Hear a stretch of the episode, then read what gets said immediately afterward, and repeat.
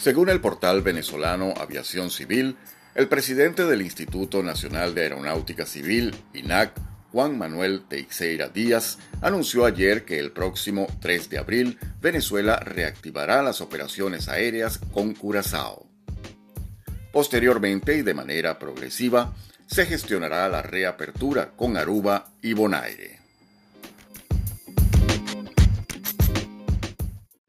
Tema de las islas Aruba, Curazao, Bonaire, bueno, ya ha sido público, nuestro canciller lo ha anunciado recientemente después de unas reuniones donde también nosotros participamos como sector aéreo, se ha anunciado que ya a partir del 3 de abril se hará la apertura de la ruta aérea a Curazao.